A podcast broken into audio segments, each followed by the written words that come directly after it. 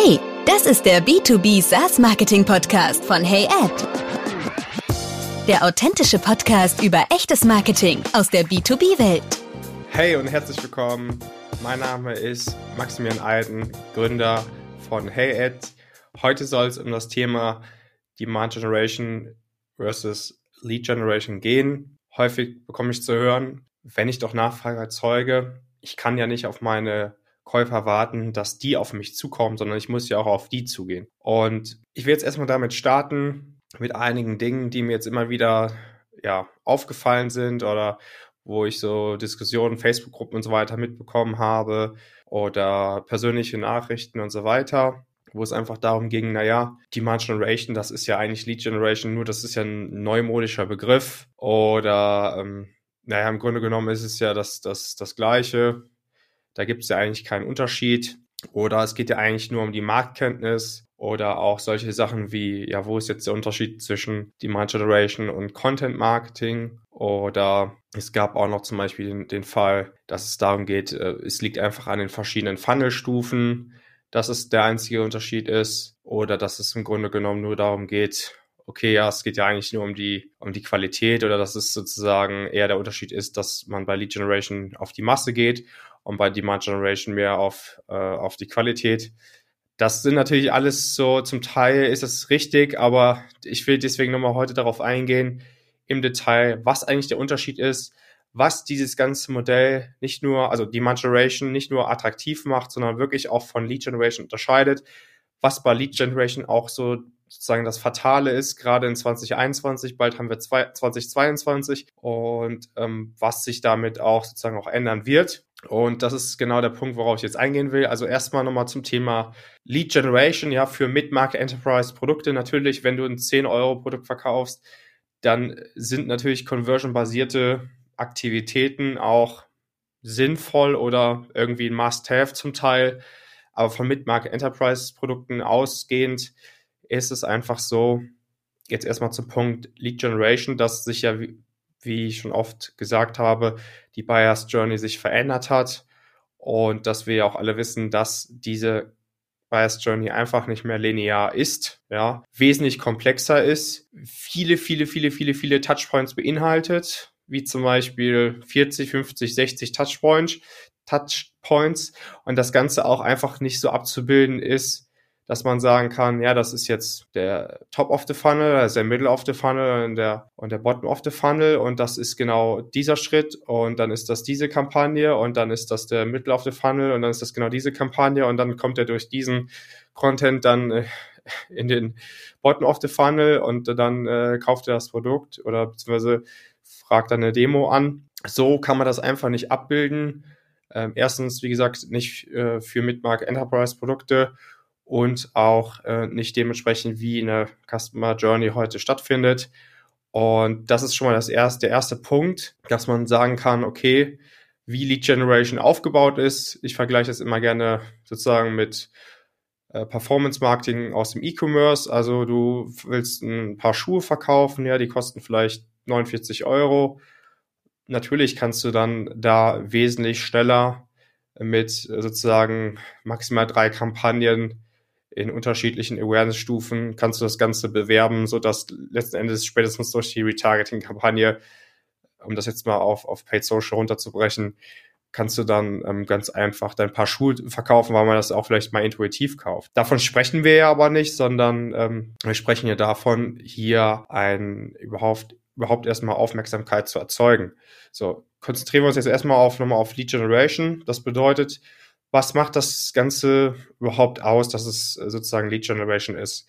Also die Basis von diesem ganzen Modell ist ja eher schon 10 Jahre alt, 15 Jahre alt. Was bedeutet, früher hatte man Schwierigkeiten als Unternehmen an Informationen von Kontakten von potenziellen Käufern zu kommen. Umgekehrt, als Kunde hattest du die Schwierigkeit, Informationen von Produkten zu bekommen, irgendwo mal nähere Informationen beziehungsweise Use Cases über Produkte zu erhalten, so dass es letzten Endes immer darauf hinauslief, dass man natürlich sich entweder auf, auf Messen gesehen hat und dort ausgetauscht hat oder dass es natürlich von Unternehmensperspektive, dass man auch versucht hat, irgendwo ja Informationen zu sammeln, damit man möglichst auch schnell äh, da ein äh, telefonisches Gespräch führen konnte.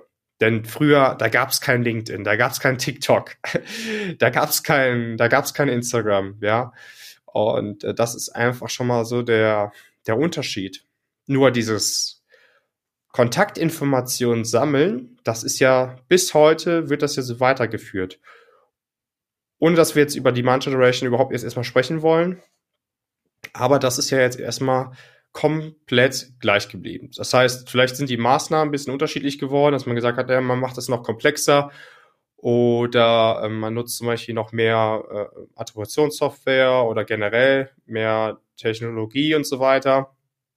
Aber letzten Endes erstellt man ja zum Beispiel dann äh, White Paper, die man runterladen kann und dann im Gegenzug musst du ja als potenzieller Kunde musst du ja Informationen hinterlegen, um das überhaupt runterladen zu können dann ist es ja so, dass du generell deine Aktivitäten so ausgerichtet sind, dass du eher in der Unternehmensperspektive sprichst von der Messaging, dass du schaust, wo können wir als Unternehmen gewinnen, äh, am schnellsten, am besten, am effektivsten, so dass wir mit möglichst wenig Aufwand möglichst viele Daten sammeln können. So, das ist ja eigentlich das grundlegende äh, Prinzip. Und äh, mit dem, mit dem niedrigsten Cost per Lead und äh, mit den niedrigsten natürlich Marketingkosten. Und das ist, und mit der höchsten Click-Through-Rate, ja, so ist ja das Modell dann aufgebaut. Und Marketing wird dann auch gemessen an Prospects, MQLs oder Leads, wie man das auch immer, wie das auch immer dann beschrieben wird im Unternehmen. Aber das ist ja dann sozusagen auch, wie dann überhaupt Marketing bemessen wird oder Erfolg von Marketing überhaupt bemessen wird, nämlich an diesen drei, sage ich mal, Hauptmetriken. So, dann natürlich, weil das Ganze auch so ähm, ja, transparent ist in dem Sinne, dadurch, dass man ja überall für jede Aktivität auch Daten einsammelt, selbst wenn man, ähm, es geht ja schon so weit, dass manche Unternehmen sogar Daten einsammeln äh, von, von Personen, die nämlich bestehende Kunden sind, wie zum Beispiel bei Webinaren, dass man sich da auch registrieren muss. Und eigentlich sind diese Daten schon komplett vorhanden im äh, CRM. Trotzdem sammelt man diese Daten ein, was für mich überhaupt keinen Sinn mehr macht. Also das ist so, das ist das Top wirklich alles in diesem Lead-Gen-Modell. Und äh, ich weiß ja nicht, was ihr da für Erfahrungen habt, beziehungsweise inwieweit ihr auch dieses Modell immer noch nutzt, aber das ist wirklich so der Überbegriff von Lead Generation, wo man es einfach ganzheitlich in meinen Augen übertreibt. Und dann wiederum ist ja auch der Punkt, dass man ja einfach der Attribution auch sehr viel ähm, Stellenwert zuschreibt. Also das heißt, man geht ja auch hin und nutzt zum Beispiel Lead Scoring, weil man ja für jeden Schritt in dieser kurzen, angeblich kurzen Customer Journey auch jeden Schritt sozusagen klar abbilden will. Also die, man macht dann halt ein, zwei Kampagnen für, wie gesagt, äh, für Tofu, dann ein, ein, zwei Kampagnen für Mofu und ein, zwei Kampagnen für Bofu, also Bottom of the Funnel. Und das, diese Schritte versucht man natürlich auch so transparent wie möglich abzubilden, also mit Lead Scoring, jeder Schritt wie E-Book Download, Webinar, Anmeldung und so weiter äh, bekommt ja dann einen gewissen äh, Wert und dann wird das nachher ja zusammengerechnet und äh, dann ist es ja so, dass das äh, so gut wie niemand auch wirklich strategisch weiter nutzt, diese Auswertung. Dann hat dieser, dieser Lead dann irgendwie äh, 50 Punkte und dann äh, ja, hat man das gemacht, aber anhand dessen werden ja keine großen strategischen Entscheidungen getroffen. Das kommt ja auch noch dazu. Und ähm, ja, wie gesagt, das ist halt der Punkt, dass man das Ganze auch so dann gestaltet, dass man sagt, wir müssen auf jeden Fall durch diesen Content, den wir dann irgendwie auch sozusagen ja über eine Skala bewerten wollen, auch unsere Leads äh, nurturen und sozusagen mehr Technologie und mehr Software ist auch die Lösung für jedes Problem. Das heißt, man versucht auch so viel wie möglich auch zu messen, was zum Teil ja gar nicht messbar ist, ja. Und ähm, alles muss halt wirklich transparent sein, ja. Und das das, das Problem daran ist nur, da will ich später nochmal mehr näher drauf eingehen, ist ja dann wirklich nachher die ja, sozusagen strategische äh, Fehlentscheidung, strategische Fehlausrichtung, weil man einfach gewissen Dingen erstmal in erster Linie zu viel Aufmerksamkeit schenkt, weil ja die Attributionssoftware zum Beispiel sagt, das ist zum Beispiel Direct Traffic, das ist zum Beispiel Organic, ja, Google, ähm, obwohl es ja eigentlich nicht stimmt, also es ist halt wirklich ein Trugschluss. Und das ist halt diese, dass man aus dem Konzept, dass man wirklich so datengetrieben ist, was ja grundlegend erstmal nicht verkehrt ist. Aber wenn man dann anfängt äh, und dann fünf unterschiedliche Software nutzt, nur um irgendwas zu messen, äh, was eigentlich gar nicht messbar ist, dann ist es halt auch ein gutes Indiz.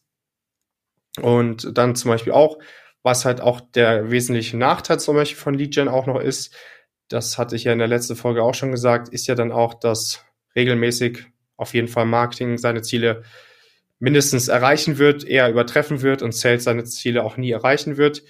Und das ist natürlich auch so ein Punkt. Das heißt, ich finde, dieses Modell steht auch dafür, dass es einfach kaum ein Marketing-Sales-Alignment gibt, sondern dass es das Marketing gibt, es gibt das, es gibt Sales und die machen beide ihr Ding, aber die sprechen nicht wirklich miteinander.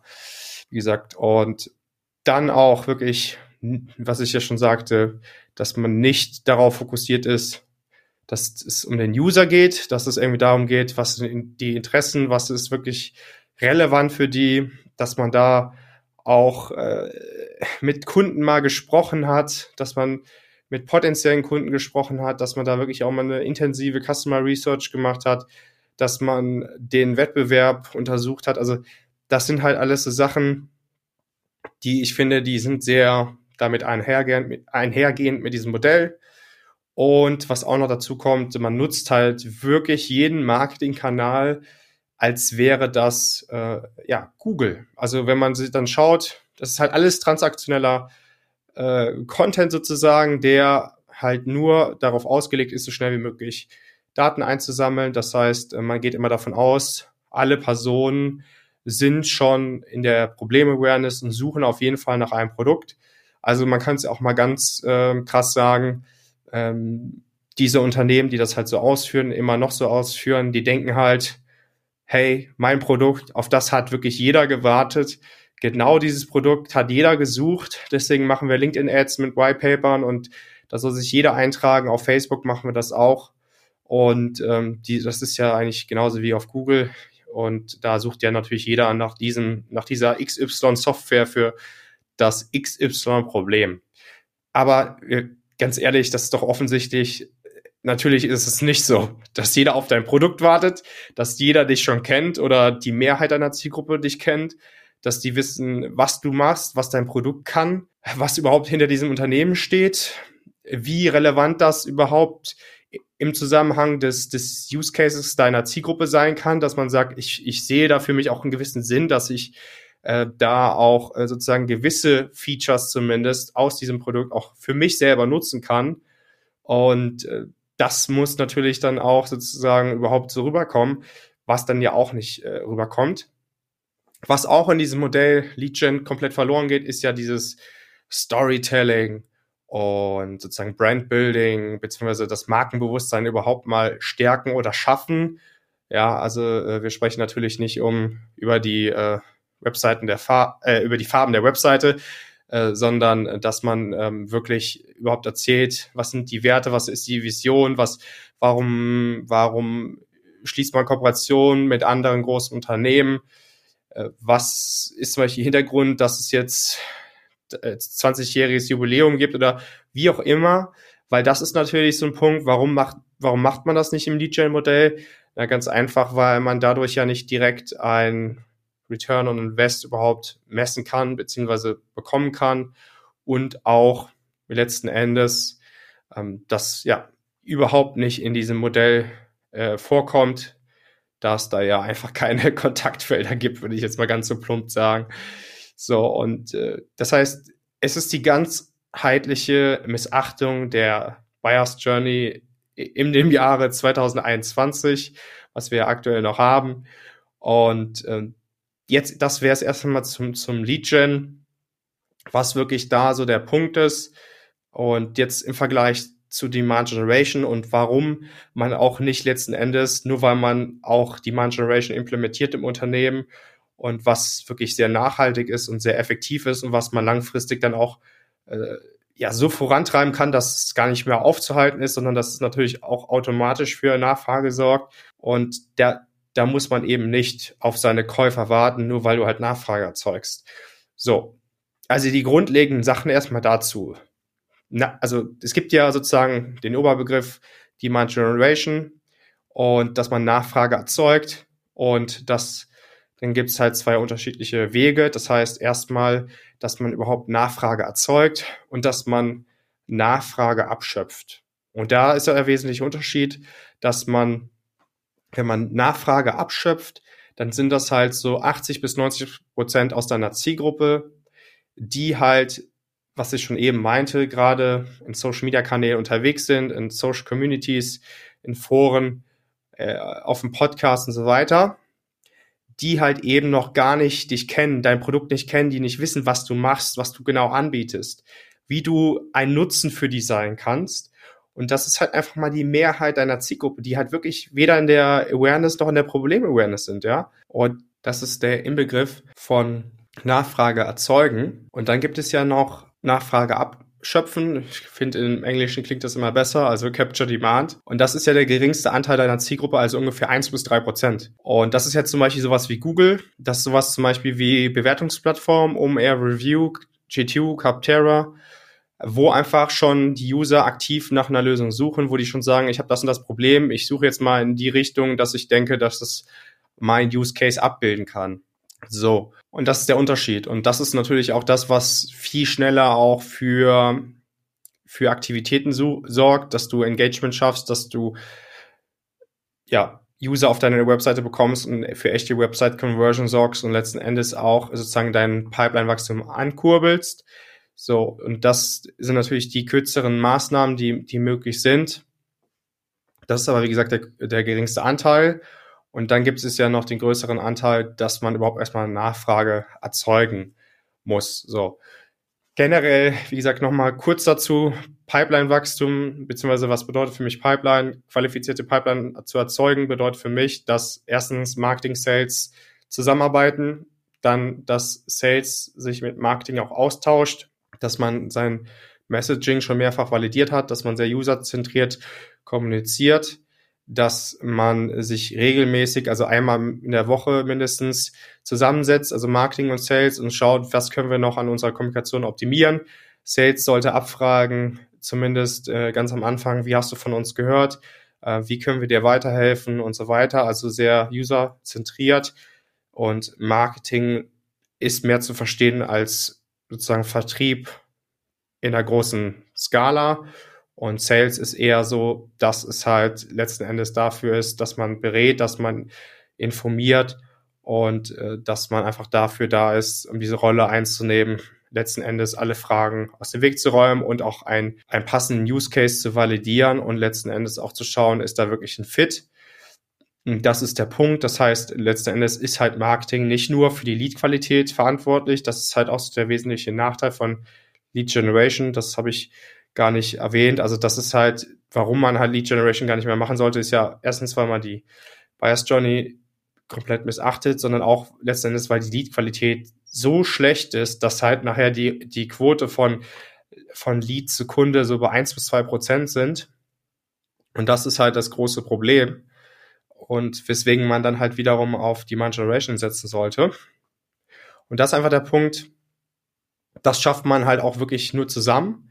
Aber wie gesagt, Marketing soll die Verantwortung für die Lead-Qualität übernehmen, ist dafür auch verantwortlich, sich Informationen einzuholen, die Kommunikation auch zu optimieren, genauso wie den ICP und die Persona immer wieder zu erweitern oder zu optimieren und sich relevante Infos auch einzuholen über eine Customer Research, ja, über Kundeninterviews, sich Sales Calls, die aufgezeichnet wurden, anzuhören oder auch daran teilzunehmen wie gesagt, sonst auch Sales Fragen mitzugeben, was sollen sie in dem nächsten Call mal erfragen und so weiter und so fort.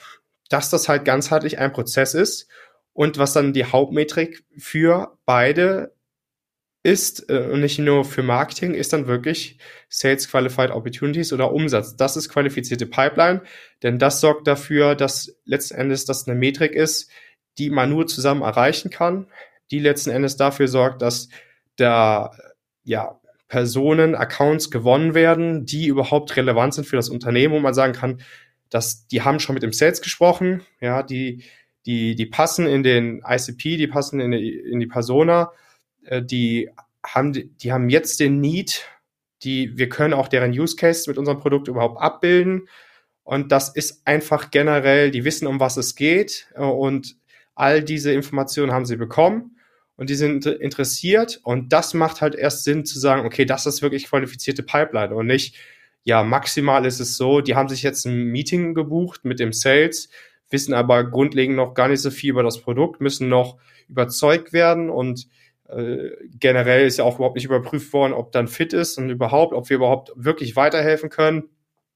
Und das macht halt unglaublich viel, also unglaublich wenig Sinn, das so als Pipeline zu definieren. Und es macht halt unglaublich viel Sinn, als Pipeline mal anzusehen, dass man nur das als Marketing und Sales erreichen kann und damit einhergehend auch äh, die Hauptmetrik komplett verändert werden muss.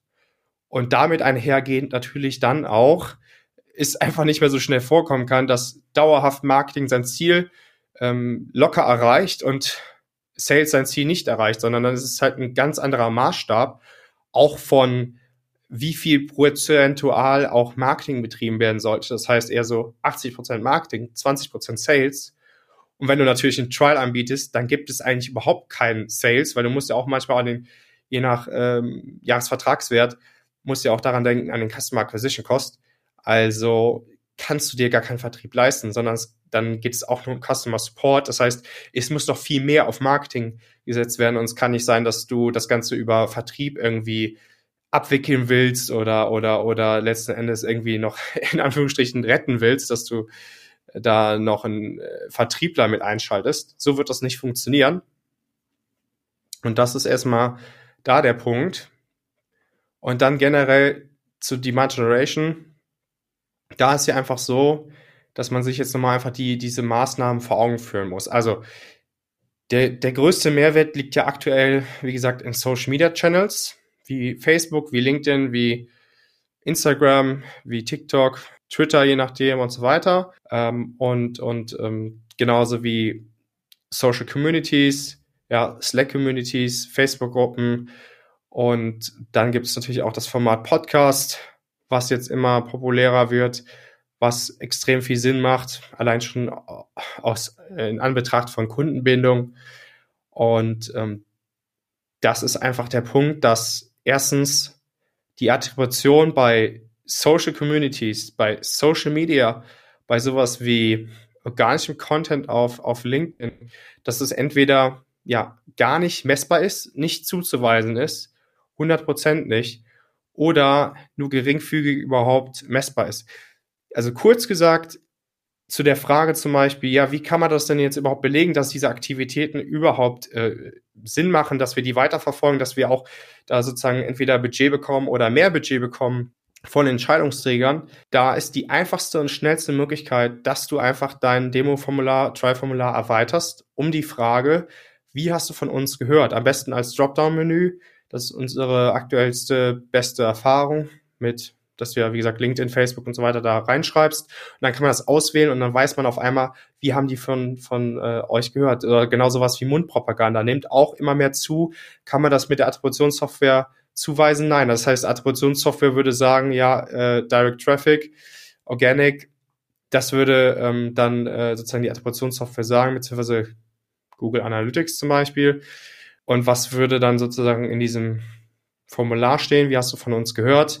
Mundpropaganda. Wie kann man zum Beispiel Mundpropaganda auch noch sozusagen skalieren beziehungsweise einfach verstärken, indem man guten Content erstellt, der relevant ist, der userzentriert ist, der auf die Bedürfnisse der Zielgruppe eingeht, der nicht sagt, oh, das ist jetzt Tofu und das ist Mofu und das ist Bofu und das, der User befindet sich jetzt gerade in dieser Phase und wird mit fünf Punkten bewertet und äh, wir müssen jetzt auf jeden Fall nochmal eine E-Mail hinten nachschicken, wo der nochmal ein Webinar beworben wird, wo er sich nochmal registriert und danach kriegt er nochmal einen Telefonanruf. Also das ist halt einfach überhaupt, also das funktioniert nicht und das ist überhaupt nicht zeitgemäß und das ist einfach überhaupt nicht userzentriert, das ist beziehungsweise userorientiert. Das ist einfach der Punkt. Und das wäre das eine. Das heißt also, die Attribution ist in vielen wichtigen Kanälen, in, in wichtigen Marketingaktivitäten heutzutage auch gar nicht verfügbar. Das muss man sich einfach bewusst sein und es ist einfach nur bedingt möglich, das Ganze so zuzuweisen. Deswegen, das wäre die erste Maßnahme, um dieses, die Herausforderung zu lösen. Ganz einfach, ganz schnell gemacht. Beste Lösung überhaupt. Und dann würde ich sagen, sonst noch zur Attribution, wie gesagt, wichtig ist, in jedem Link UTM-Text verwenden, Google Analytics nutzen, vielleicht noch eine Attributionssoftware, wegen mir auch nochmal vielleicht sowas wie HubSpot Analytics. Mehr braucht man aber nicht. Und dann halt, wie gesagt, das in dem Formular einf äh, einfügen, wie hast du von uns gehört. Das sind die, das die wichtigsten Bestandteile. Man braucht keinen Heavy Tech Stack, wo man 100.000 verschiedene Softwareanbieter nutzt, um letzten Endes das gleiche Erge Ergebnis zu erzielen. Wichtiger ist äh, zum Beispiel Zielgruppenverständnis, dann Kundenbindung aufzubauen, Markenbewusstsein Bewusstsein zu schaffen, äh, Message zu validieren, Content zu validieren, überhaupt zu sagen, über was können wir überhaupt sprechen. So, das ist zum Beispiel viel wichtiger, als zu sagen, wo können wir die nächsten Informationen sammeln. Das heißt, letzten Endes ist der Vorteil, und deswegen ist es nicht einfach ein neumodischer Begriff oder dass man sagt, naja, letzten Endes ist es das Gleiche, nur unter einem anderen Namen oder wie gesagt, was ich eben schon sagte, dass es darum geht, naja, es ist einfach nur eine unterschiedliche äh, äh Markenbekanntheit. Äh, Nein, das ist es auch nicht, sondern erstens ist halt, was ich auch meinte, unter Demand Generation fällt natürlich Content Marketing und unter Demand Generation fällt natürlich auch jegliche Stufe im Funnel, wenn man das so will. Aber dadurch, dass eine Customer Journey einfach nicht linear ist und eine Customer Journey einfach durch äh, aus, aus 30 bis 60 Touchpoints besteht oder vielleicht auch mehr, je nachdem, wie, dein, wie hoch dein LCV ist, und das Ganze einfach nicht so transparent sein kann und auch nicht, dass man sagt, das fängt jetzt bei Tofu an und das hört bei Bofu auf, sondern es kann auch bei Mofu anfangen, ist das Ganze halt so, dass man einfach ganzheitlich guten Content kreieren muss. Und das ist halt einfach so, dass es zum Beispiel der wichtigste Punkt, um auch für die Zielgruppe wiederum überhaupt den, die Sinnhaftigkeit eines Produktes zu finden und zu sagen, oh, das wäre jetzt ein Use Case für mich, der, wo ich sage, dass, da bildet sich einfach in meinem Kopf der Punkt, dass ich darüber nachdenke, ob ich dieses Produkt zumindest zum Teil verwenden könnte dass ich immer wieder die Marke sehe, dass ich immer wieder was von dieser, von diesem Produkt höre, dass ich immer wieder sehe, das funktioniert auch für andere. Das ist ja wirklich erstmal Produktmarketing. Das heißt, ein guter Content-Mix ist da erstmal der Schlüssel. Das heißt, dass man dort äh, sich wiederfindet mit ungefähr 60 Prozent Produktmarketing, wie über Integration zu sprechen, über ähm, zum Beispiel, dass man Kooperationen geschlossen hat, dass man da Storytelling auch inklusive betreibt, dass man über Use Cases, Case Studies, nutzerzentrierte Inhalte, Produktfeatures, einfach auch alles zum Thema Social Proof, dass man das erstmal nutzt. Das heißt, ganzheitlich, was kann dein Produkt überhaupt? Das ist ja bei den meisten, wenn du zum Beispiel in die Ads reingehst, das kann ja jeder sich jetzt selber auch äh, anschauen, auf LinkedIn und auf Facebook, ist ja für jeden frei verfügbar dann ist es ja einfach so, dass man, wenn man die Marke nicht kennt, bei vielen sich auch fragt, ja, was machen die denn jetzt letzten Endes? Und das ist ja der Punkt, dass, dass so geht es deiner Zielgruppe auch, dass man, dass die sich dann fragen, okay, was, was, was äh, bietet ihr denn letzten Endes überhaupt an? Also was kann denn dein Produkt wirklich auch tun? Also, dass es äh, den Namen XY hat und dass es vielleicht einfach und schnell ist und automatisiert, ist ja alles schön und gut, aber ganz ehrlich, das kann jeder und wie gesagt, niemand wartet auf dein Produkt. Das ist das Erste. Und dann das nächste Thema ist Educational Content, das heißt Inhalte zu schaffen, die auch so gestaltet sind, dass die erstens, ähm, ja, wie gesagt, der Buyer's Journey in 2021 entsprechen, dass es auch dafür sorgt, dass es wirklich für die User relevant ist, dass es userzentriert ist und dass man auch in den Markt hineinhört oder wie gesagt mit Kunden spricht und eine Customer Research macht oder zum Beispiel in Social Communities auch aktiv ist, um solche Themen auch immer wieder aufzunehmen. Also das ist ja bei mir, bei uns genauso, dass ich dann ja auch in verschiedenen Slack-Channel drin bin oder in Facebook-Gruppen und dann zum Beispiel dieses Thema, worauf jetzt sozusagen auch dieser, die ganze Podcast-Folge auch basiert, dass ich gemerkt habe, dass es einfach noch eine ganz große Meinungsdifferenz gibt zwischen Lead Generation und Demand Generation und dass ja, wie gesagt, letzten Endes das Ganze als, als das gleiche Modell gesehen wird und dass es da ja keinen großen Grund gibt, darüber echt mal nachzudenken oder zu sagen, wir ähm, überlegen jetzt mal, was der Unterschied ist, weil ohne dass es jetzt vorwurfsvoll sein soll, aber bei einigen, die halt sagen, okay, das ist kein, da ist kein Unterschied, die haben das letzten Endes halt noch nicht so in der Praxis wirklich ausgeführt, umgesetzt, weil halt oft auch die Idee fehlt, wie das funktioniert. Naja, auf jeden Fall zurück zu dem Thema. Das heißt, man schafft Inhalte in einem guten Content-Mix, die halt dann zum Beispiel zum, bei, zum Thema Education and Content, die wirklich ähm, konsumierbar sind im Social Media Feed. Das sieht man ja sehr selten eigentlich. Das heißt, dass man überhaupt mal schaut, wir möchten jetzt mit unserer Zielgruppe Informationen teilen, sei es über bezahlte Werbemaßnahmen oder organische Maßnahmen. Wir möchten das so gestalten, dass das Ganze möglichst viel Mehrwerte schafft und die erste oder beziehungsweise generell einfach wir den User näher an unsere Marke bringen können und dass wir halt über das Produkt sprechen oder über gerade im Markt relevante Themen. Deswegen ist es halt wirklich wichtig, da nicht alle acht Jahre in den Markt reinzuhören, sondern jedes Jahr, jeden Monat, jede Woche, jeden Tag. Und an dessen auch ja, Content zu erstellen. Deswegen Content planen, was wir machen für uns oder für unsere Kunden, ist maximal zwei Wochen im Voraus, damit man immer auf dem aktuellen Stand ist und dass man darüber spricht, was gerade relevant ist. Das heißt auch, die Frequenz ist wichtig, die Flexibilität, die Kontinuität und einfach Dinge auch auszutesten. Das heißt, Formate, Textlängen, Zielgruppen und zum Beispiel, wenn du einfach keine Erfahrungswerte auf der organischen Seite aktuell hast, ist halt der beste Hebel Paid Advertising, weil du da Content, Zielgruppen und äh, Messaging auch relativ schnell validieren kannst. Und das kannst du wiederum für ähm, auch organische Maßnahmen auch wieder verwenden. Und andersrum, wenn du dort einfach schon Beiträge hast, die einfach ein gutes Engagement haben, gehe ich gleich nochmal drauf ein, äh, dann ist es halt auch gut, dass du dann sagst, wir verwenden das jetzt einfach mal für Paid Social.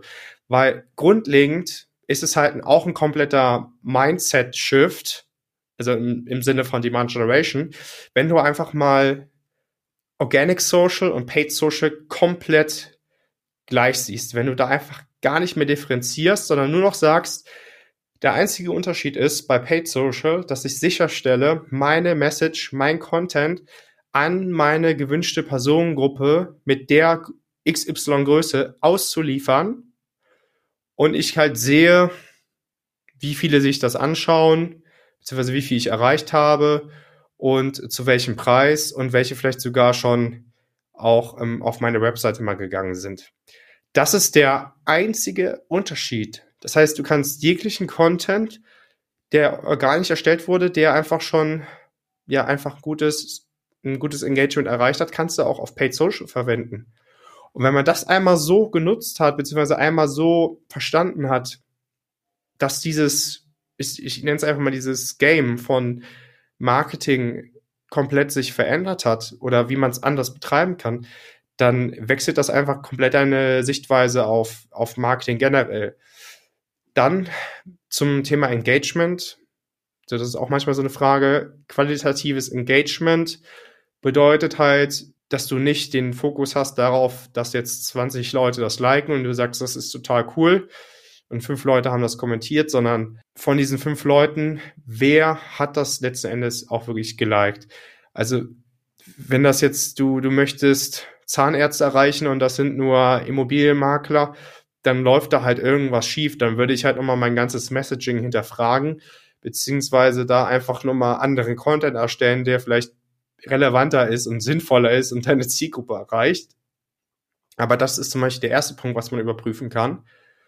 Und zum Beispiel auch, wer kommentiert, was wird kommentiert, beziehungsweise, wenn du woanders kommentiert, gibt es darauf auch wieder Engagement, gibt es darauf Likes oder gibt es darauf sogar ähm, Widerspruch, gibt es darauf positives Feedback, negatives Feedback und so weiter und so fort. Das heißt, du kannst beidseitig Messaging, Content validieren, ist sehr spannend, ist sehr effektiv, wird unterschätzt, wird kaum genutzt, ist sehr sinnvoll und ist ziemlich cool, wenn man das halt immer stetig auch so weiterentwickelt. Das ist zum Beispiel schon zu diesem Punkt.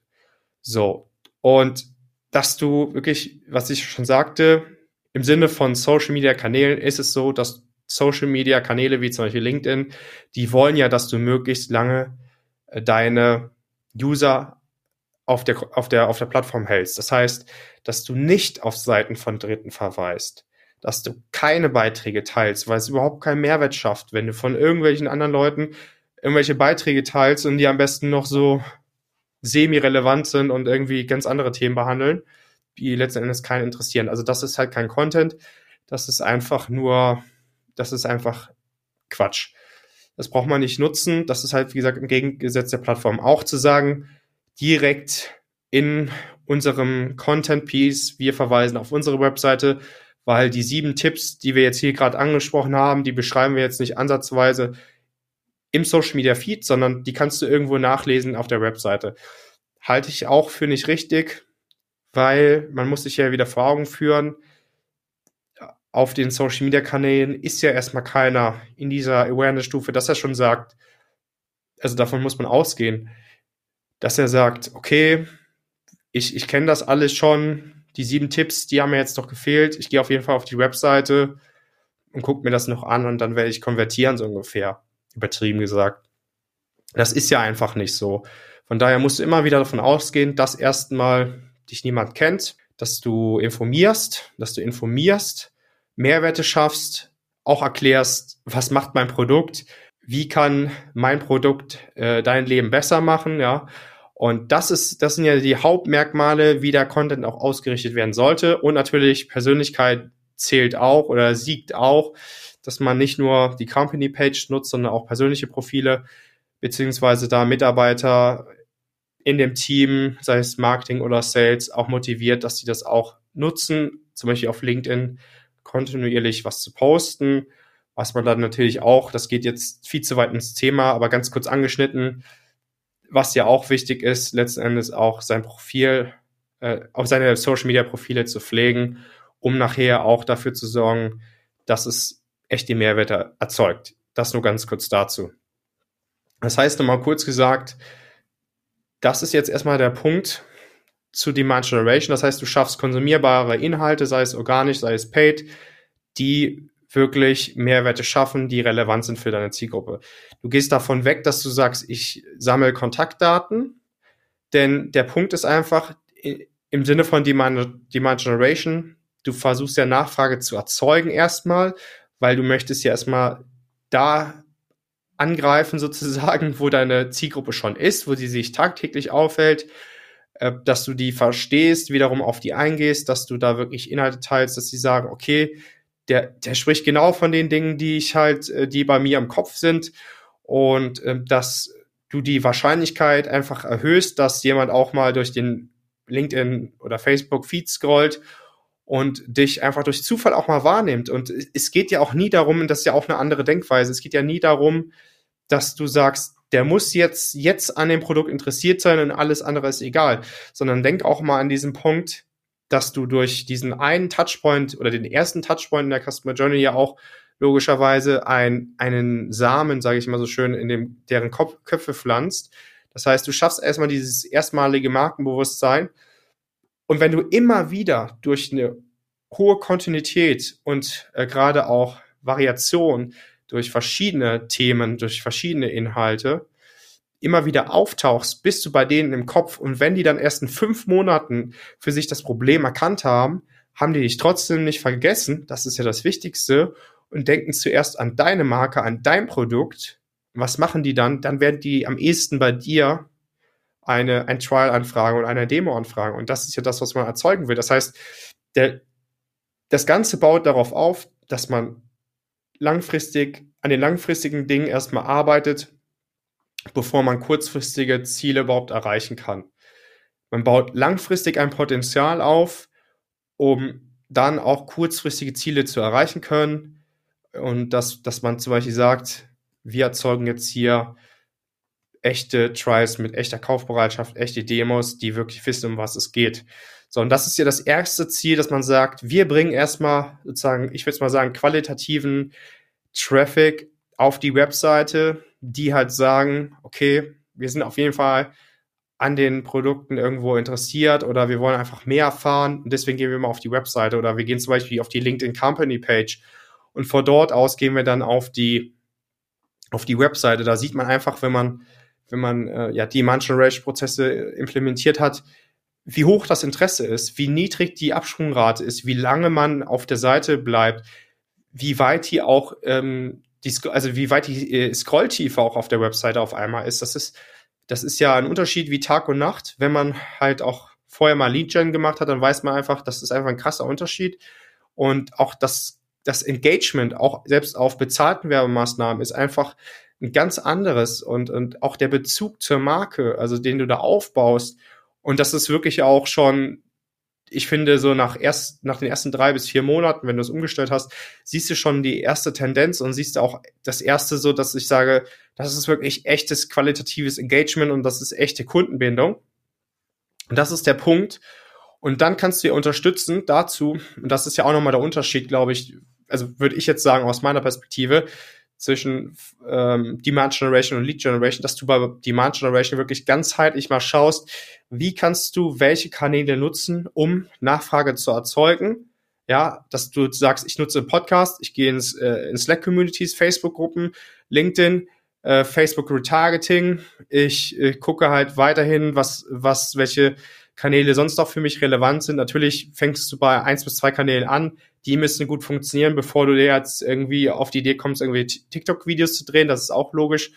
Aber ähm, generell schaust du erstmal, wo kannst du deine User abholen, wo sind die unterwegs, wie kannst du von denen auch sozusagen da Feedback erhalten, wie weißt du einfach, was für die Relevante ist und wie kannst du auch deine Kommunikation überhaupt aufbauen.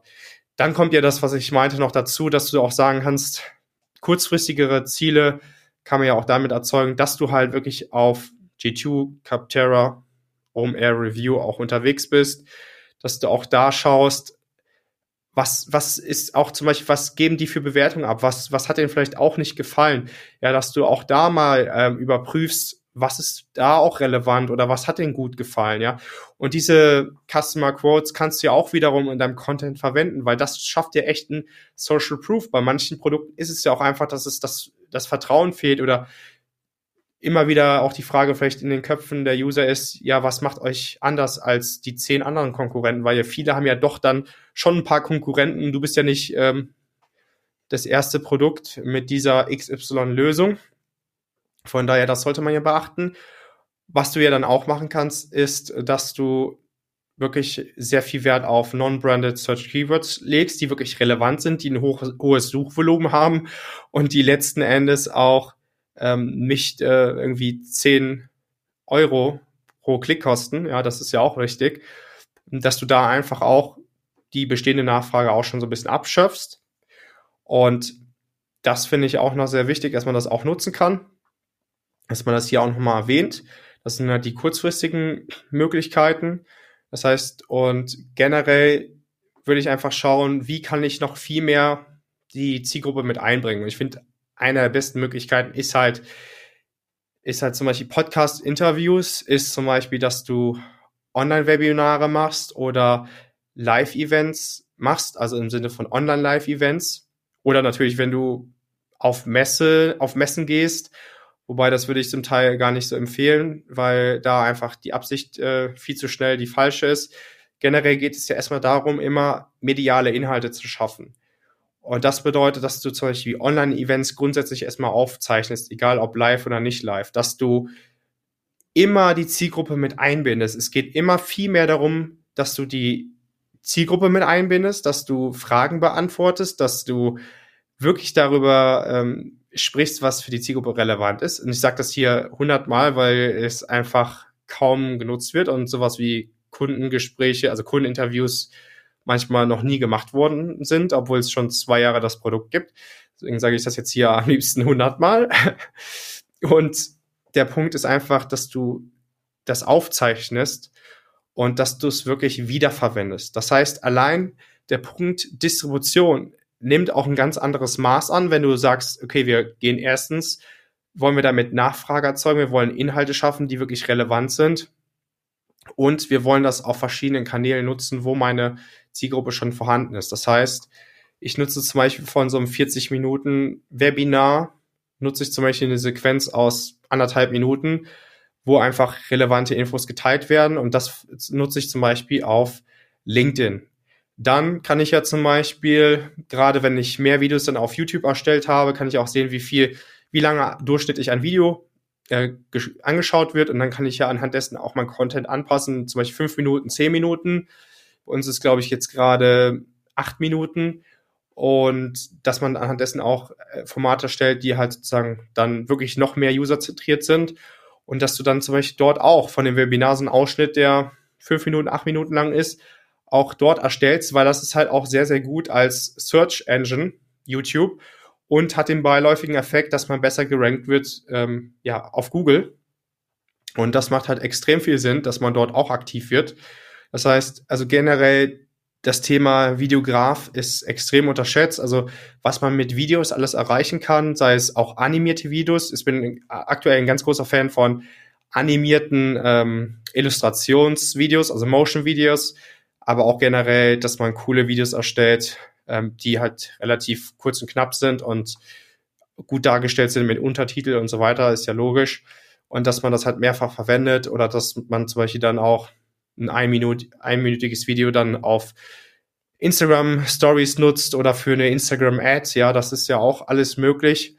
Oder auch am besten ähm, Kundeninterviews führt, also, also von Case Studies dass man äh, das auch wieder verwendet. Also das ist ja alles möglich und das halt, heißt auch erstmal so ein bisschen kreativer, kreativer zu denken, äh, um mediale Inhalte zu schaffen und da einfach zu schauen, dass man das immer wieder macht, dass man immer wieder einen guten Mix findet zwischen, wie gesagt, ich würde sagen, also ich würde das nochmal aufgliedern in Brand Storytelling, in, wie gesagt, Produktmarketing, Education Content und und dann halt, wie gesagt, das Thema Social Proof auch nicht zu vergessen, was eigentlich auch unter Produktmarketing fällt.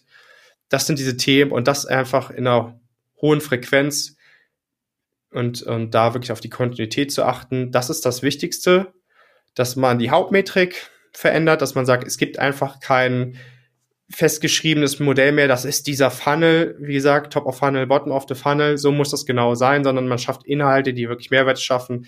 Du bist auf Kanälen aktiv, die, wo deine Zielgruppe sind, du teilst Inhalte, die wirklich relevant sind für die Zielgruppe. Du sagst, es gibt einfach Kanäle, die sind schlecht zu be beurteilen direkt, ob die halt einen echten Effekt haben auf dein Business oder nicht, beziehungsweise auf Business-Metriken. Von daher nutzt du einfach diesen, dieses Feld, wie hast du von uns gehört oder der Sales fragt das ab. Das ist das Einfachste, dann weißt du halt, welche Aktivitäten relativ schnell besser funktionieren. Also haben wir bei einem Kunden von uns auch vor kurzem gemacht, innerhalb von kürzester Zeit. Dann haben wir halt gesehen, LinkedIn Mundpropaganda ist am meisten vorhanden und du kannst Mundpropaganda nicht fördern mit Sales, sondern eher zerstören. Von daher, da das an Stellenwert zunimmt, ist gerade die Demand Generation noch relevanter. Du schaffst mehr Kundenbindung, ein höheres Markenbewusstsein. Du erzeugst überhaupt mal eine echte Kaufbereitschaft. Du erzeugst über verschiedene Kanäle auch eine sozusagen relevante Informationsteilung beziehungsweise halt eine Distribution, so dass der User immer wieder abgeholt wird von dir, immer wieder auf dich aufmerksam gemacht wird, dass immer wieder das Potenzial da ist, dass oder beziehungsweise die Wahrscheinlichkeit geschaffen wird, dass er sie überhaupt von dir erfährt, was du machst, wofür du stehst, was dein Produkt kann und so weiter und so fort. Und es ist, und wie gesagt, in 2022 wird dir das, äh, das, das Kaufverhalten nicht eher wieder wie in 2005 sein, sondern äh, genau eher umgekehrt, sondern es wird eher noch verstärkter sein, Social Communities und ähm, also dieses Ganze unter diesem Oberbegriff Dark Social, wenn man so will, sowas wie Podcast auch und halt, wie gesagt, oder Facebook-Gruppen, Foren. Äh, ich glaube auch, dass in Deutschland immer mehr Reddit auch kommen wird. Das sind diese Themen. Und das ist jetzt erstmal zu, zu dem Thema äh, Demand Generation. Wenn ihr da noch Fragen habt, kommt wie gesagt immer gerne auf mich zu. Das war dein B2B SaaS Podcast von Hey Ed. Danke fürs Zuhören. Wir freuen uns, wenn du beim nächsten Mal wieder mit dabei bist.